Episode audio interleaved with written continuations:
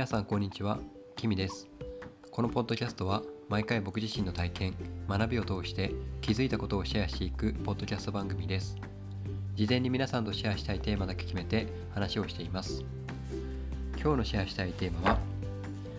自分を愛せていますか？ということについてです。そうですねちょっとこのテーマあのあげるかどうしようかなっていうのは思ったんですけどあのちょっと、まあ、今ヨガとかもやっていたりあと、まあ、2020年に向けていろいろやってやっていきたいなっていうことが見えてきたところなのでちょっと改めてこの自分を愛するっていうことについてその自分が文字通り僕が経験したこととか踏まえてお話できたらなと思っています。で今この自分を愛せていますかっていうところなんですけどあのー、結構あままず僕の話をするとこう自分自身を愛するっていうことはできていなかった時期が長い長いんですよ。そう。うん。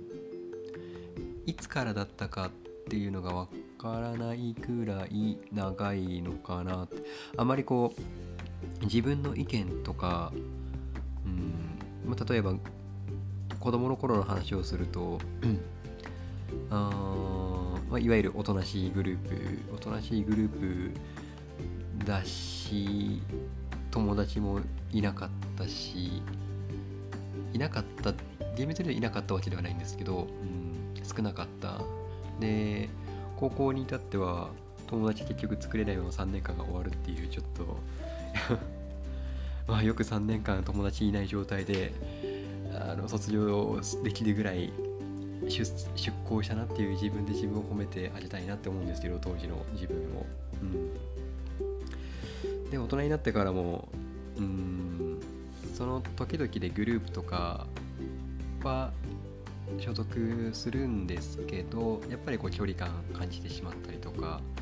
なかなかこう、うんうん、人の輪に入るっていうことができなくってで特に、うん、いろいろこう転勤族前の会社では転勤族だったのでいろんなところこう移り変わってでせっかく仲良くなったりとか知り合いとか生活が基盤ができ始めていた頃にまた戻ってきなさいっていう風な、うんまあ、任期が終わってですねそう戻るとかっていうことがあったりしてで、まあ、結構いろんな学生時代のその家庭の事情とかもあってそう14歳ぐらいからですね14歳から両親と離れて生活を始め、うん、でその時からこう諦め感とか世の中に対する世の中人生に対する希望とかも一切持たず結構暗い時期が 今でもこう油断すると顔を覗かせるんですけどそういう時期が暗い時期が続いていてですね。でもそれじゃあちょっといけないなっていうふうに思い始めたのが3年ぐらい前で30歳ぐらいだったんですよね当時、うん、でその頃が一番自分で自分のことを傷つけまくっていた時期で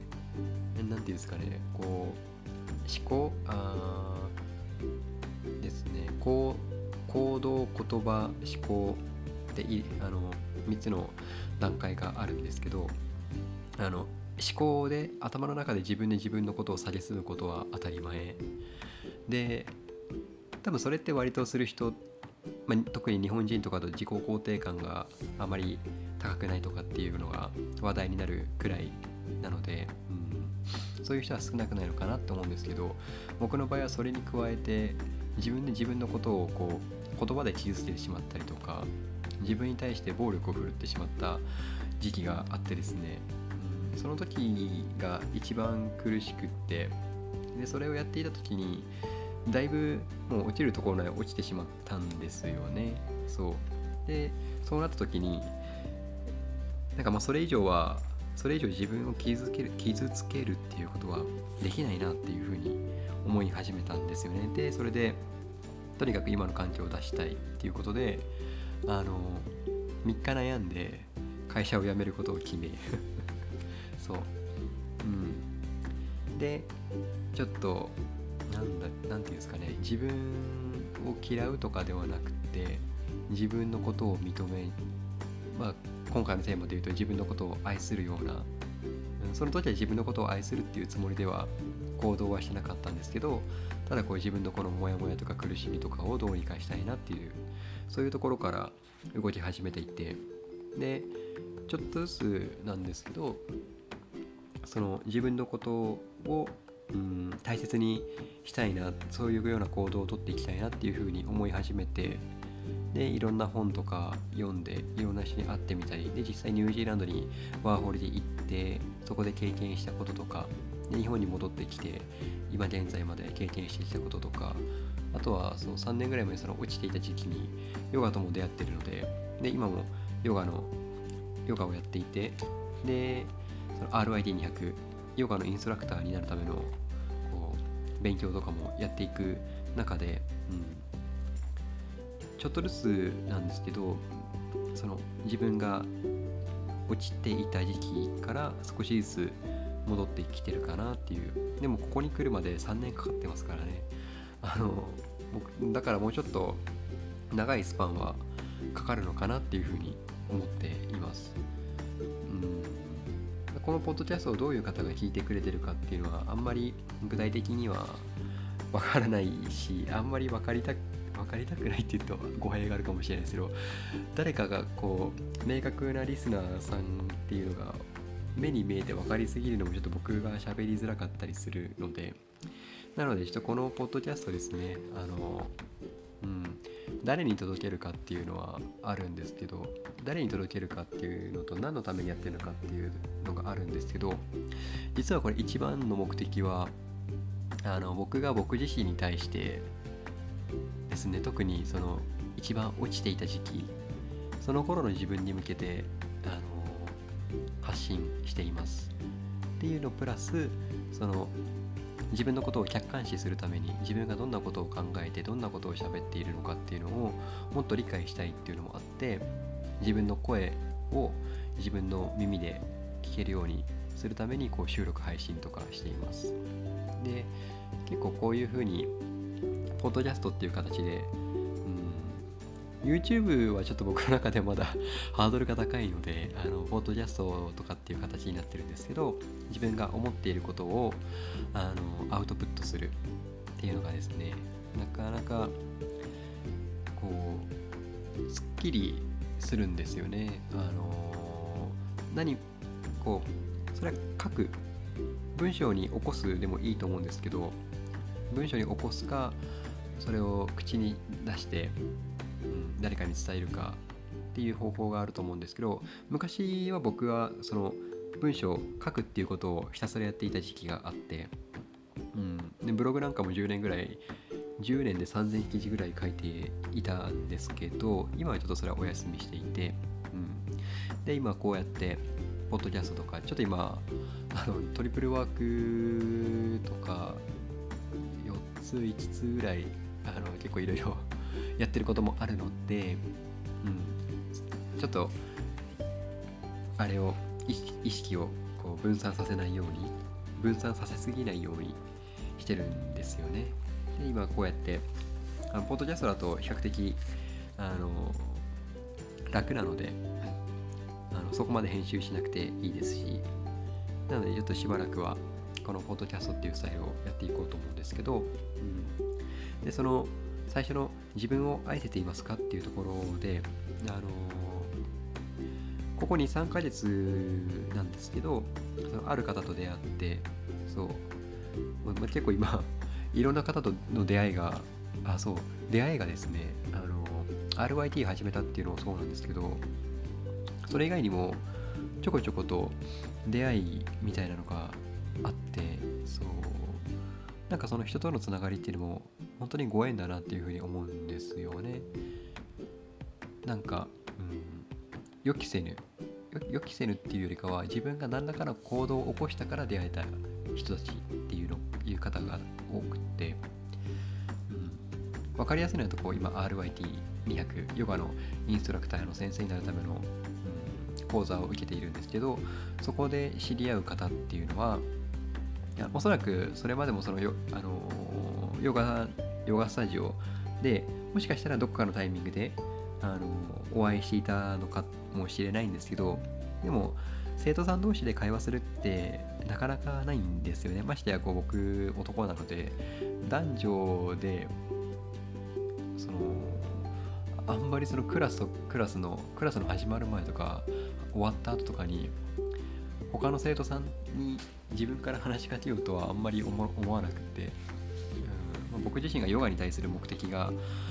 あの自分のそのモヤモヤとか、そのメンタルが落ちていたっていうのを改善するっていう目的にいってるので、うん、極力こう人とはあんまりってっていう感じだったのででも今こうやっていろんな活動をする中でこう人との出会いっていうのをちょっと感じているところです。でちょっと前置きがあったんですけどでその出会った人の中からあのある本をおすすめしていただいてですねあのこれリズ・ブルボーっていうあの海外の著者の方なんですけどこのリズ・ブルボーさんがあのこれ日本語訳されてる本なんですけどあの自分を自分を愛してっていう本を出されていてですね。でこれがどんな本かっていうと病気と不調があなたに伝える体からのメッセージっていう風に書かれていてでこれあの辞書みたいな感じであの端末にその本の後ろの方に作品欄があってでそこで体の症状ごとに、うん、検索してでそれって体からどういったメッセージが出ているんですよみたいなことを書かれているんですよね。で僕があの今 RYT を受ける中であの手相を見れる方がいてですね僕その方結構すごいなって思っていて個人的にあの注目 注目っていうか皆さんあのそれぞれいい方だしすごい方僕にはないあの才能とかを持ってる方方なんですけどその手手相を見れる方が僕の中ですごく不思議な感じの方ででもなんか面白い方なんですよね。でその方に手相を見てもらって言われたのはあのキミさんはとにかく胃腸関係に気をつけるようにっていうことを言われてですね。で今このリズ・ブルボーさんの「その自分を愛して」っていう本を読んでその腸のトラブルとか、えーと、あるんですよね。その直腸のトラブルとかっていうのが。で僕の場合その腸のトラブルなのでそれを見ると直腸のトラブルでこれを本に書かれていることをちょっとそのまま読むとですね、えー、直腸は大腸の集結部すなわち消化管が終わるところに位置します。直腸がかかりやすい病気としては、えー、ポリープ出血腫瘍がんなどがあります。必要に応じてそれぞれの項を参照してください。ただし次のことを頭に入れておきましょう。つまり直腸の病気になっている人はすぐ自分に無理をさせ何らかを何かを集結させるために自分にプレッシャーをかける人である。ということです。自分に対する要求が大きすぎ大きすぎるのです。っていうのはですねあの僕の中で結構刺さったんですよねこの言葉、うん、この文章。でなんでかっていうと結構僕は自分ではそうは思わないようにしてるんですけどでも結果的にそうだなって思うところがあってあの完璧主義とかあの自己肯定感が低いとかなんかそういう風に思ってしまいがちなんですよね。だから例えばうん完璧主義の話をすると自分自身が常に未熟な存在であるっていう風に思い思っている節が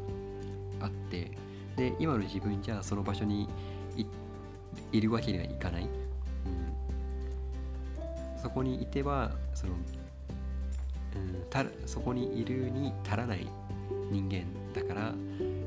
その場にいるためにはもっと努力をしないといけない。みたいな感じで思ってしまうんですよね。だから常に自分に負担をかけて厳しい言葉を浴びせてもっともっとっていう感じで。で人の人一倍頑張って当たり前みたいなそういう風なことをやっていたんですけど、うん、でもそれってやっぱり自分に対する要求が大きすぎるとか